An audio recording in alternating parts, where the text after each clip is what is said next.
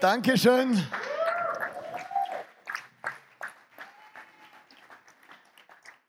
Danke vielmals, Nathanael.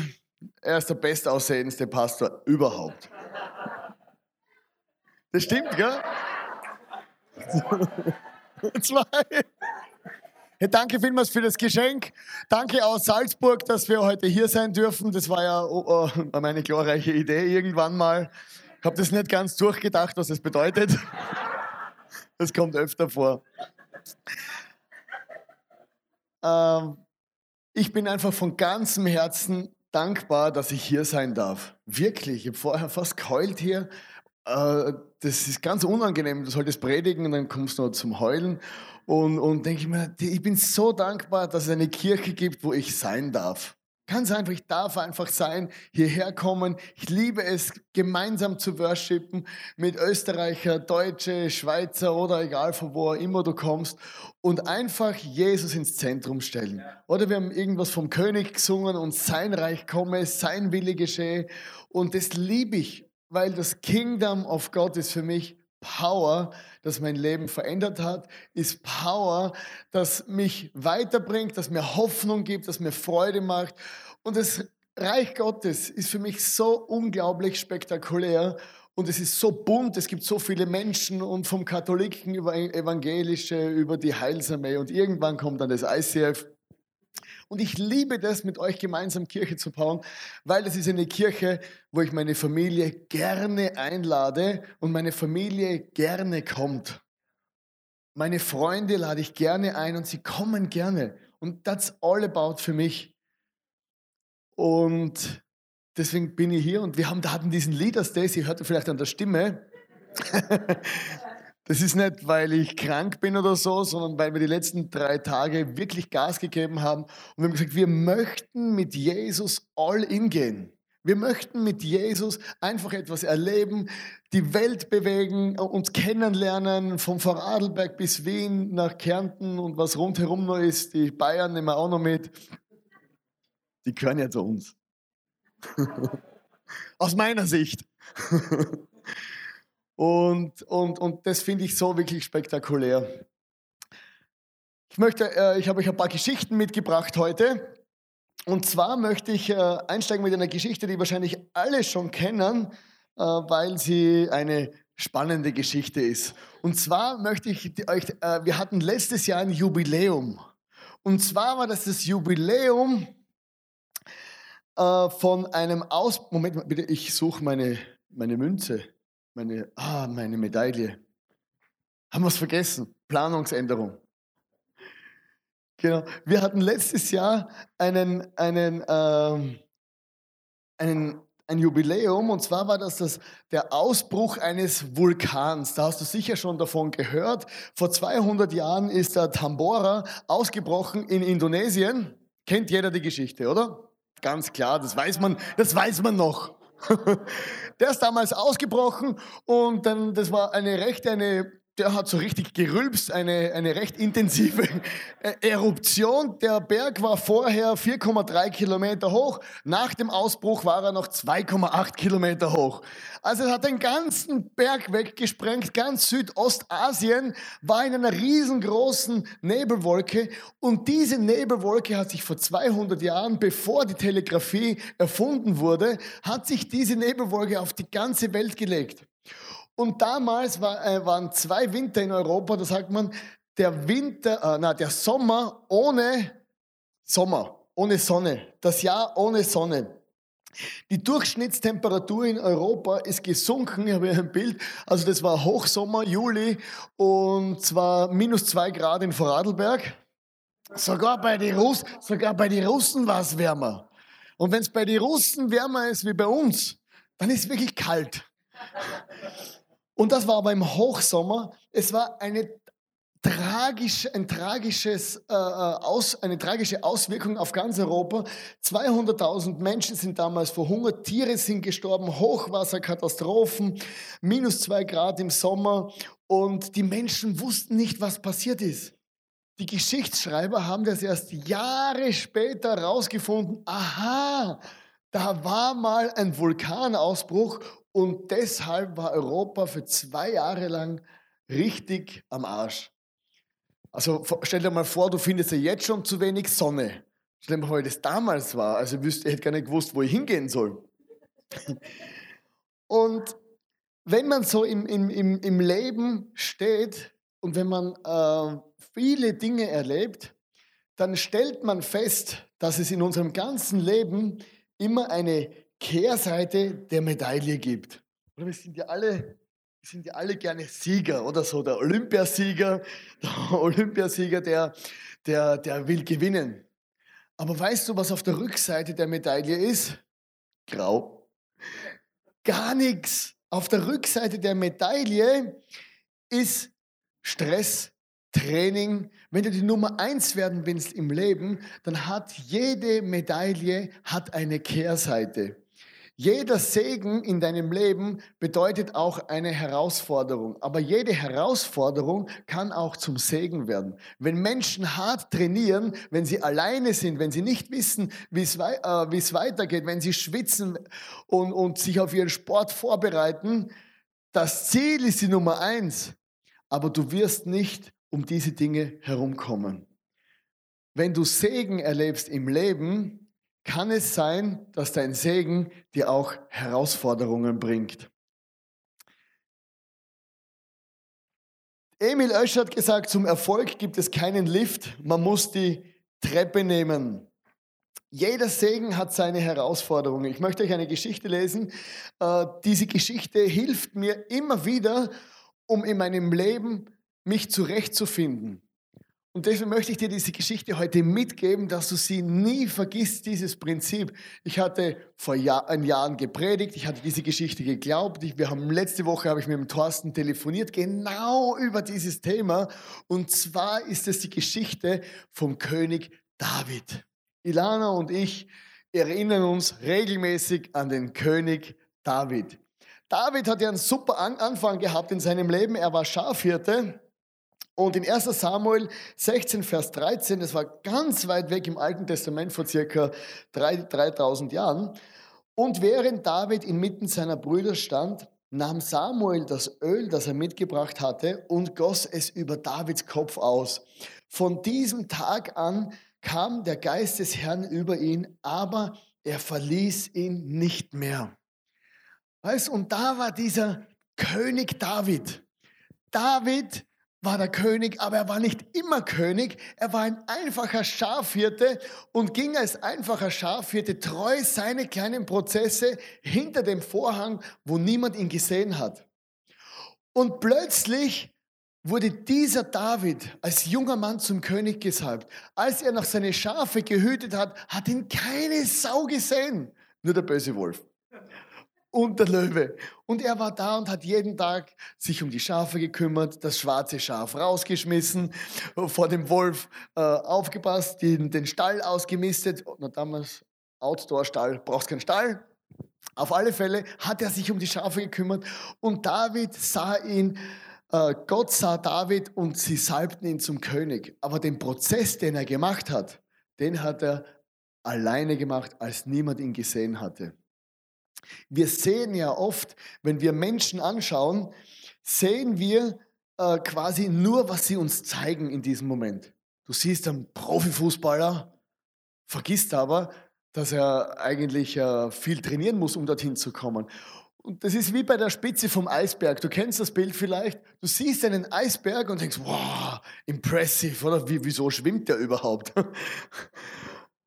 Aber was wir nie sehen bei Menschen oder was wir oft auch bei unserem eigenen Leben vergessen, ist alles, was unten drunter ist. Der ganze Eisberg, und das ist das Bild hier, das ist die Relation. Wenn wir reden von der Spitze des Eisberges, dann sagen wir, wow, und so Spitze. Die Spitze, da geht der Wind. Und der Wind bewegt den Eisberg nicht. Aber weißt du, was den Eisberg bewegt? Die Strömung. Und deswegen hat er eine riesen Auflagefläche, sucht sich seine Strömung und bewegt sich durch die Strömung hindurch. Es gibt ja so Supersportler, Cristiano Ronaldo zum Beispiel, oder? den darf man gar nicht vergessen. Also er ist sehr erfolgreich, unglaublich, aber er lebt ein sehr diszipliniertes Leben. Er trinkt keinen Alkohol. Er trainiert. er äh, äh, spendet Geld, er kümmert sich um Menschen und das, was du, spendet er kein Geld. Doch. Ja, er hat ja auch viel. Gut, aber, aber, aber wir sehen immer nur, was, was kann Ronaldo? Aber wir vergessen, dass er mehr trainiert wahrscheinlich wie andere und dass er mit, mit über 30 Jahren immer noch topfit ist. Und das ist so ein, ein Bild, wenn du zum Beispiel eine Firma gründest. Hat hier jemand eine eigene Firma? Was es ist für nachher für die Kollekte zum Testen. Wenn du eine Firma gründest, dann denken sich alle, wow, so toll, Chef sein, Firmenauto fahren, super. Aber sobald du Chef bist, trägst du die Last der Verantwortung. Du spürst etwas, das spüren deine Arbeiter einfach nicht. Du trägst die finanzielle Last, du trägst die strategische Last, du musst die Geschäfte herbeischleppen und dann bist du plötzlich Chef und denkst, ja, das ist anstrengend, das kostet mich alles. Ich mache mir Sorgen über Dinge, das wissen andere gar nicht. Buchhaltung und was weiß ich alles, was es da gibt. Oder Pastor. Gibt es Pastoren hier? Genau. Leute wollen ja unbedingt Pastor werden. Ich habe da so ein super Bild mitgebracht von einem klassischen Pastor. Gell?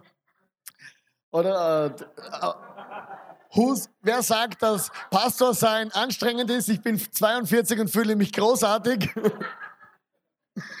Oder du wirst Pastor und dann denkst und siehst du die Prediger und es ist alles so toll. Oder? Und dann merkst du, ah, das, da muss man ja auch viel können und man spürt plötzlich, ach, jetzt bin ich ganz vorne und der Teufel ist hinter dir her.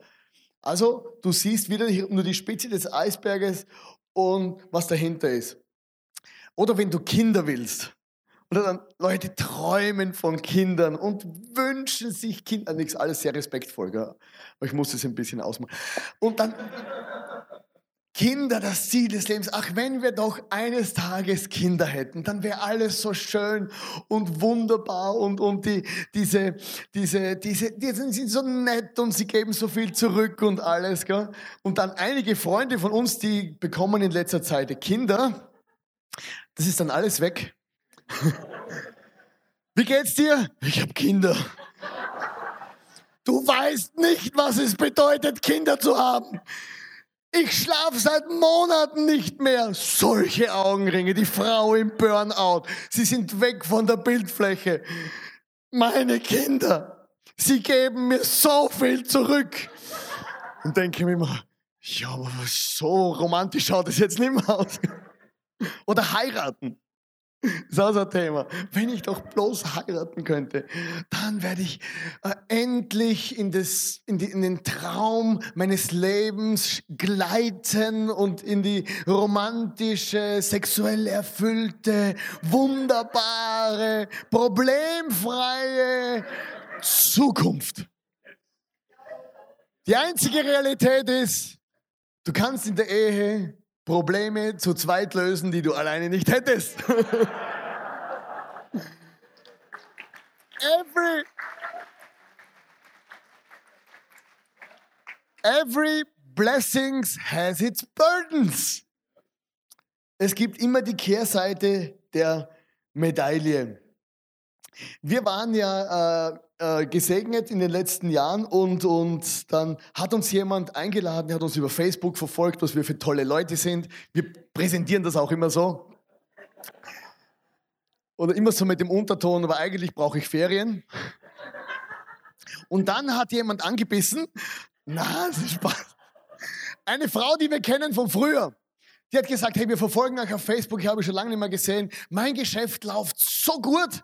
Wir möchten, wir haben ein Haus gekauft in Amerika.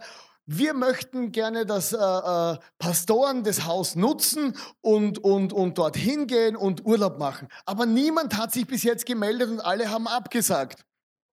Ich habe im gleichen Abendzug gesagt, okay, wir, okay, wir kommen von dann bis dann.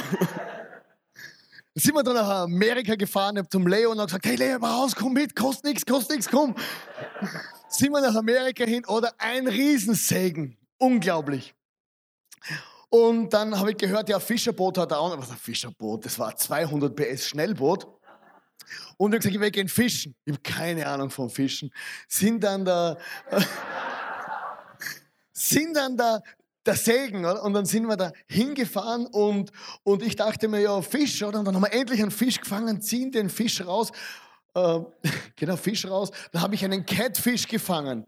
Oder Catfish, geiler Fisch, geiler Name. Komm, ich weiß, wie das geht. Ich habe auch schon Karpfen rausgeholt bei uns. Das war aber in Florida in einem Meer. Äh, hol den Fisch raus und mir, tack! Der hat mich gestochen. Ein giftiger Fisch. Mein Arm ist in diesem Moment fast abgefallen. Der ganze Arm hat angefangen zu schmerzen wie auf hoher See. Ich dachte mir, jetzt muss ich sterben hier. Der Leo, der, der Leo hat mir ausgelacht. Nein, du wirst nicht sterben. Das wird schon wieder. Dann hat er so geschaut. Oh, Scheiße, du hast wirklich ein Loch.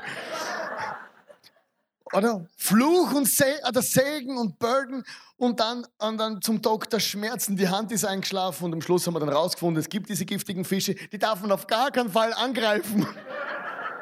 Das wusste ich dann auch.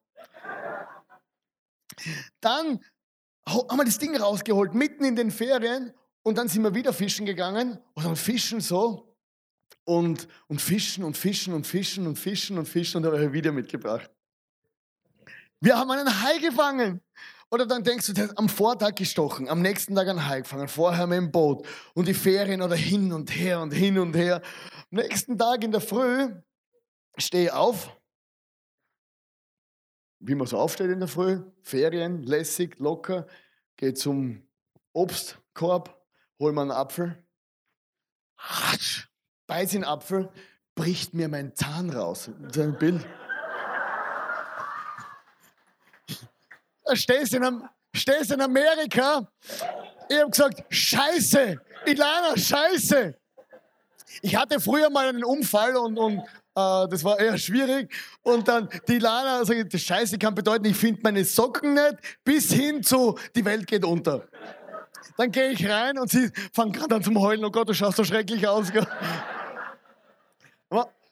Und dann habe ich, hab ich gesagt, ja, in Amerika haben wir ein paar Zahnärzte angerufen und grundsätzlich in Amerika der Zahnarzt, die haben nicht Zeit. Und dann denke ich, was mache ich jetzt? Und dann plötzlich hatte einer Zeit, die Last und auf einmal der Segen wieder, dann sind wir dann zum Zahnarzt gegangen, der hat uns behandelt. Visa, 1000 Dollar, hat uns direkt abgenommen für nichts. Und dann, ja, und dann ist einfach, sind wir zurückgegangen nach Österreich, dann habe ich einen Zahnarzt gefunden und der hat gesagt, hey, ich, ich helfe dir, operiert, Implantat gesetzt, alles wirklich eine spektakuläre Operation. Und, äh, genau, das bin ich da. Das bin ich. genau, und jetzt ist das Ergebnis. Und, und ich habe gemerkt, hey, Segen und, und, und Last, das ist oft, es geht im Leben, bei uns geht es hin und her. Und wahrscheinlich geht es bei dir auch so, du denkst, endlich lauft mal was rund. Endlich läuft's mal. Und dann patsch, kriegst wieder eine vom Leben. Oder gehst in Urlaub, verlierst den Zahn, kostet 1000 Dollar. Versicherung hat es dann zahlt, du findest einen Zahnarzt und sticht dir der Fisch und fangst an Hai. Hey, die Ferien waren so anstrengend. Danke fürs Haus, gell? Danke. Weißt du, was noch war? Ich war ja immer in dem Wasser schwimmen. Dann habe ich den kleinen Hai gefangen. Dann wusste ich, ja, da gibt es sicher große auch. Ich war vorsichtiger dann. David erlebte das, er wurde gesalbt zum König. Oder wenn du damals, der Prophet gekommen ist, hat er sich gesalbt zum König. Und der ist der David, der sich herumgerannt. Ich sage, oh, come on, it's me, the king. Und dann hat er äh, angefangen, äh, seinem König, der wo noch König war, zu dienen. Und sich denkt, hey, der muss jetzt das kleine Decken, ich zeige ihm das, ich bin jetzt der neue König, du bist dann bald weg. Gell? Und hat sich dorthin vorgearbeitet zum Haus des Königs Saul. Und Saul hat es mitgekriegt, dass David ein Calling hat auf seinem Leben und der hat es gar nicht so lässig gefunden. Der hat sich denkt, ja, den kleinen Sound, der will meinen Thron den werde ich auslöschen. I kill you. Und dann stehst du als Teenager mit dem Blessing, alles toll, ich bin der neue König, darf ich mich vorstellen, ich werde hier regieren, du bist bald weg. Und dann sagt der König, ja, das sehen wir dann. Ich habe Soldaten mit langen Waffen, Speere und bin zwei Meter größer wie du. Ich hack dir einfach die Rübe ab, dann bist nicht König. So war die Konversation zusammengefasst. David musste fliehen. Mitten im Segen Todesangst. Von dem Mann, den er bewundert hat. Er hat den König bewundert und plötzlich dieser Teenager wurde von einem erwachsenen König mit Armee und böse Leute verfolgt. Und David musste davonrennen. In 1 Samuel 22 steht, David, da verließ David Gad und floh in die Höhle Abdullam. Als seine Brüder alle sahen, die zum Haus seines Vaters gehörten, davon erfuhren, schlossen sie sich ihm schon bald an. Noch weitere Männer kamen, Männer, die in Not waren, sich verschuldet hatten oder verbittert waren. Schließlich war David der Anführer von etwa 400 Mann. David musste sich verstecken. David hat um sein Leben gefürchtet. Und wenn du in so einer Situation bist, das kennst du vielleicht, irgendwas passiert in deinem Leben, dann suchst du gute Leute um dich herum. Also wenn es schon schwierig ist, dann bitte ein paar positive Leute, die mir helfen, die mich ermutigen, die mir sagen, ja, so schlimm wird es nicht werden, die dir den Urlaub vielleicht zahlen, wie auch immer. Einfach Leute, die mit dir, die zu dir stehen, Freunde. Und dann war David allein in der Höhle, das haben ein paar Leute mitgekriegt und die sind dann hingegangen.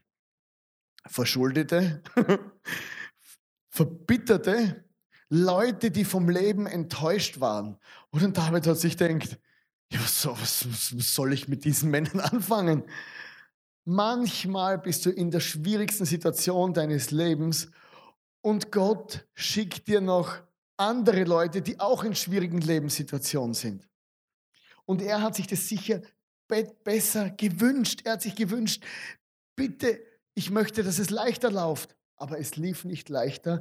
David fing an, in einen göttlichen Prozess einzutreten, der 14 Jahre lang dauerte. 14 Jahre lang verstecken, davonlaufen, zweifeln, kämpfen, worshipen, Songs schreiben. Dann wollten ihn seine 400 Leute, das waren ja, die haben gesagt, ja, wir, David, wir stehen zu dir, jetzt äh, erobern wir die Welt und irgendwann äh, removen wir den König, wir helfen. Die wollten ihn dann auch noch steinigen. Wenn es ganz schwierig ist, wollen dich manchmal auch sogar noch deine besten Freunde steinigen. Und David hat sich das gedacht, also ich bin doch der König. Ich habe mir das irgendwie anders vorgestellt. Kennst du das in deinem Leben? Ich habe mir das doch anders vorgestellt.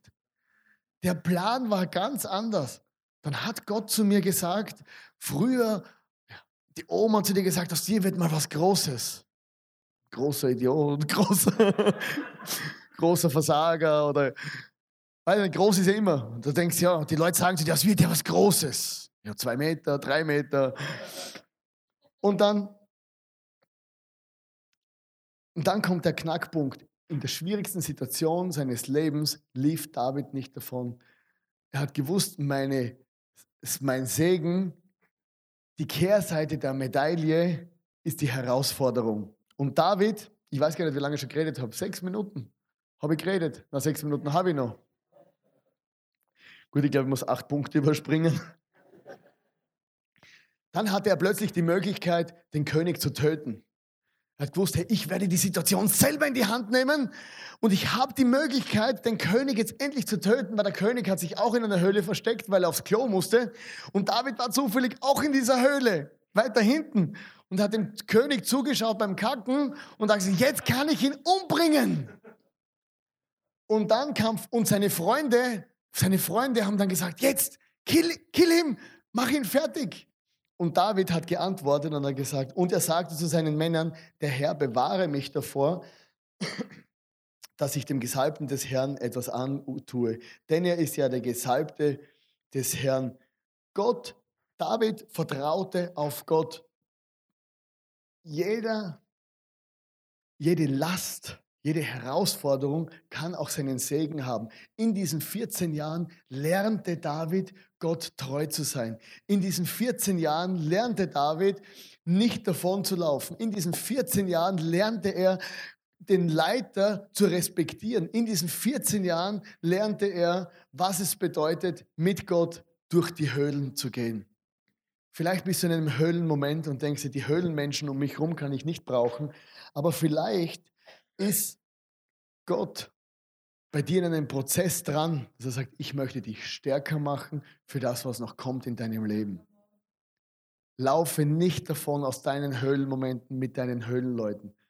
Und dein Leiter oder dein Pastor oder dein Small Group Leiter oder dein Chef oder deine Regierung sind vielleicht Instrumente, die Gott benutzen möchte, damit deine Last, das ist für dich vielleicht eine Last, eine Herausforderung, aber das kann für dich zum Segen werden. Das Krasse ist, David und seine Männer, diesen, diese Leute wurden dann die Helden Davids. Die Verbitterten, Verschuldeten, die Leute, die keine Perspektive hatten, schlossen sich ihm an.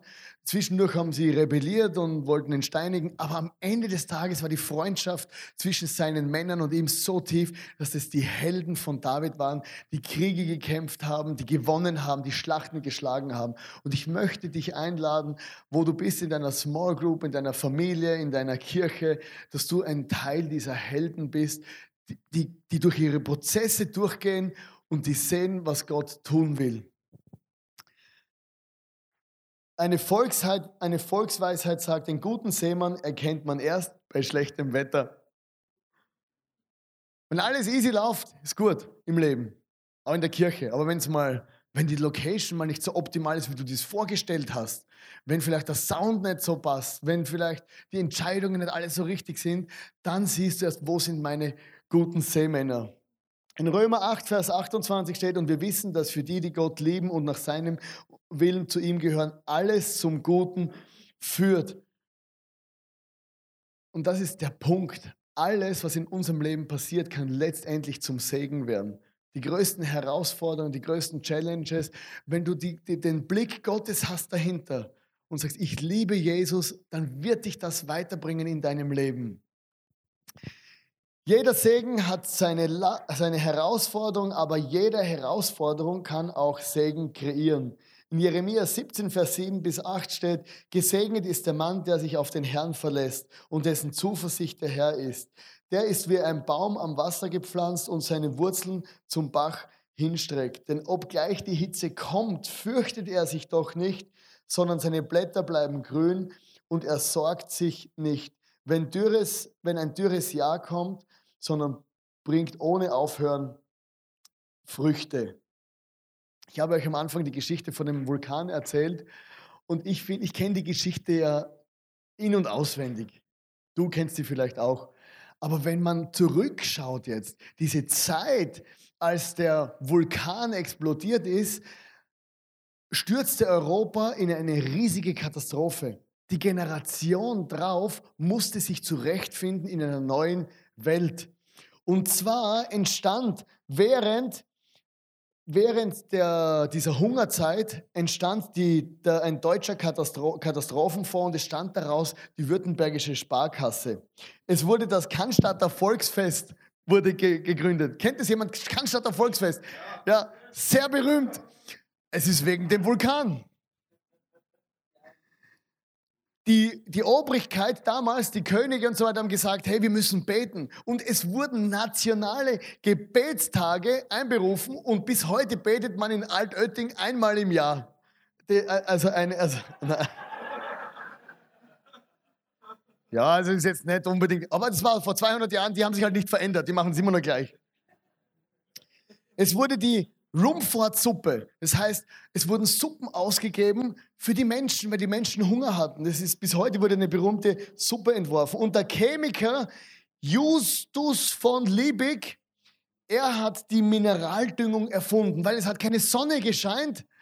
Und er, er, hat gesagt, wir müssen irgendwie das Zeug zum Wachsen bringen und hat die Mineraldüngung erfunden. Und die, und die heutige Biochemie geht zum Teil zurück auf Justus von Liebig.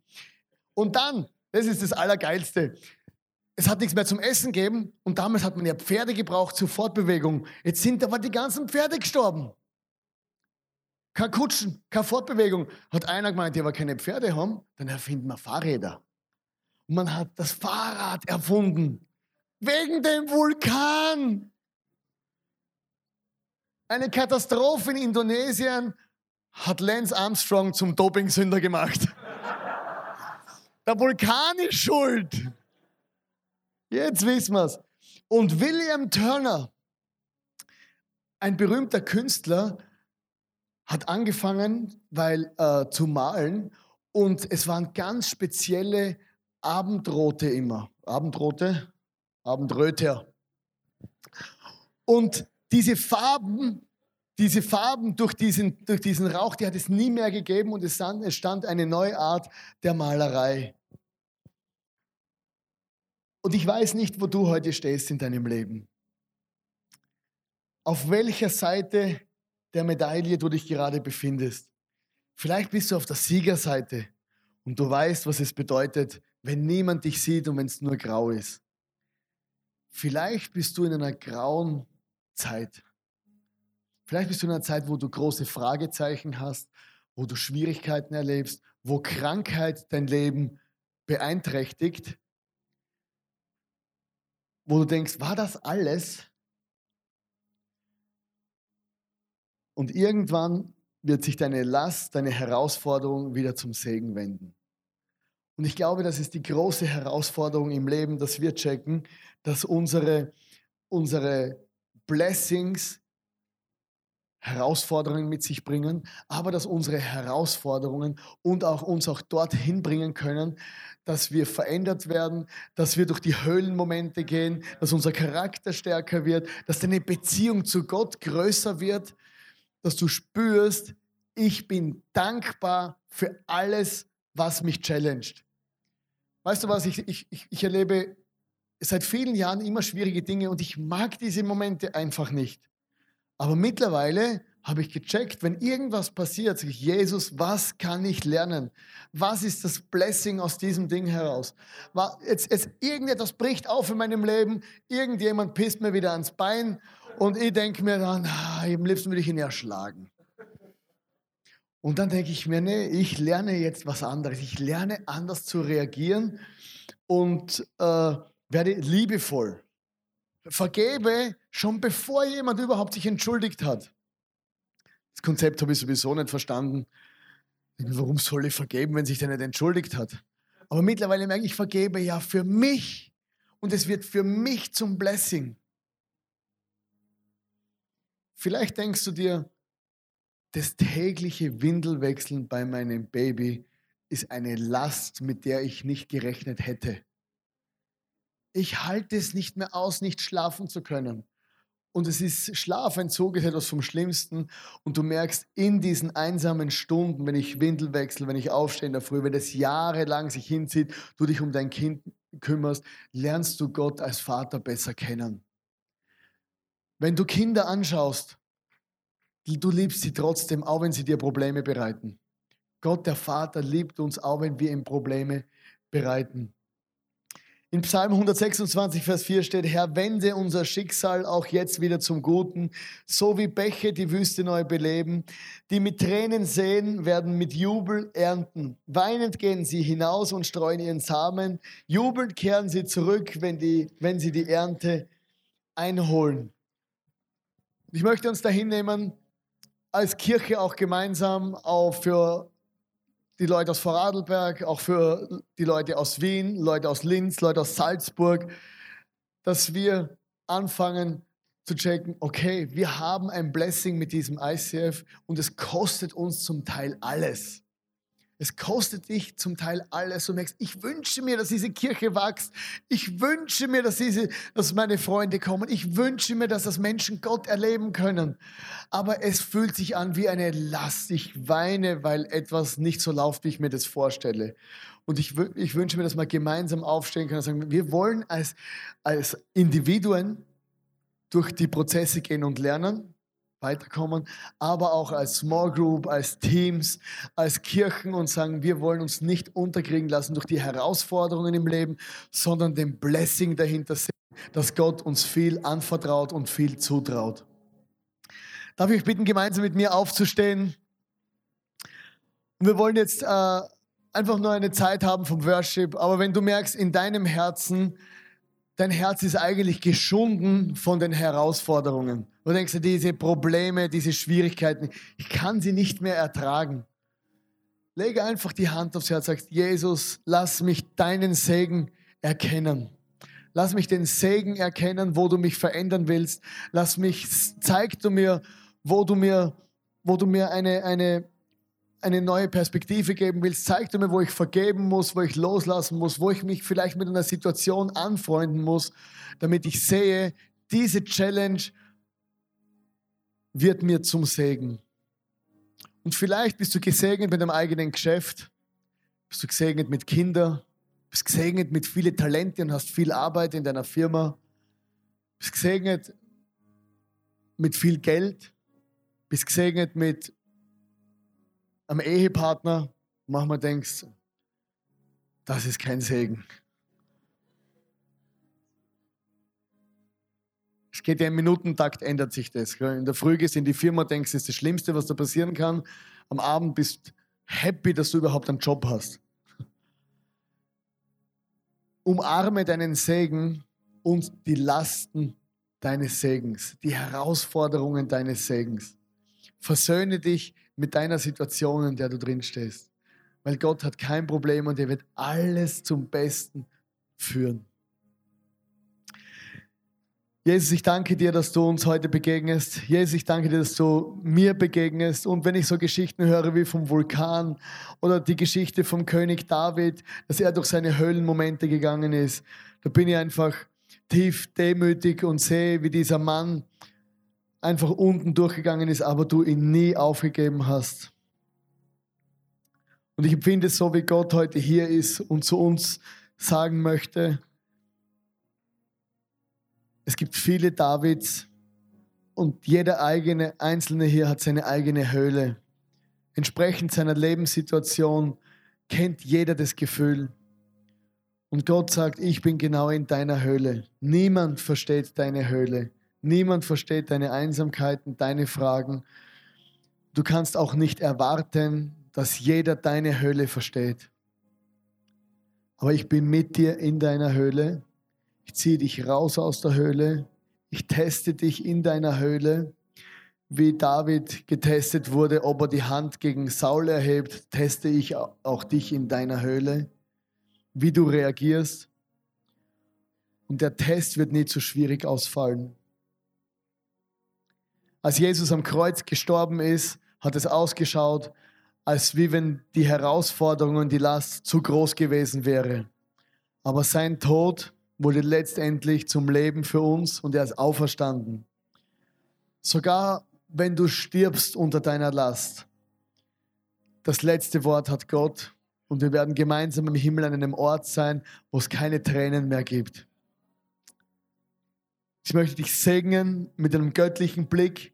Ich möchte dich segnen mit dieser, dieser, diesen, dass du den Prozess siehst, den Gott in deinem Leben geht wo Gott dich Loyalität lehrt, möchte ich dich segnen, dass du das siehst, wo Gott dich tröstet in deinem Daily Business, wo Gott dich prüft in finanziellen Herausforderungen, was die Steuern betrifft oder deine Ehrlichkeit dem Staat gegenüber, möchte ich segnen, dass du die richtigen Entscheidungen treffen kannst. Du sollst die Kehrseite der Medaille erleben und sehen und verstehen. Amen.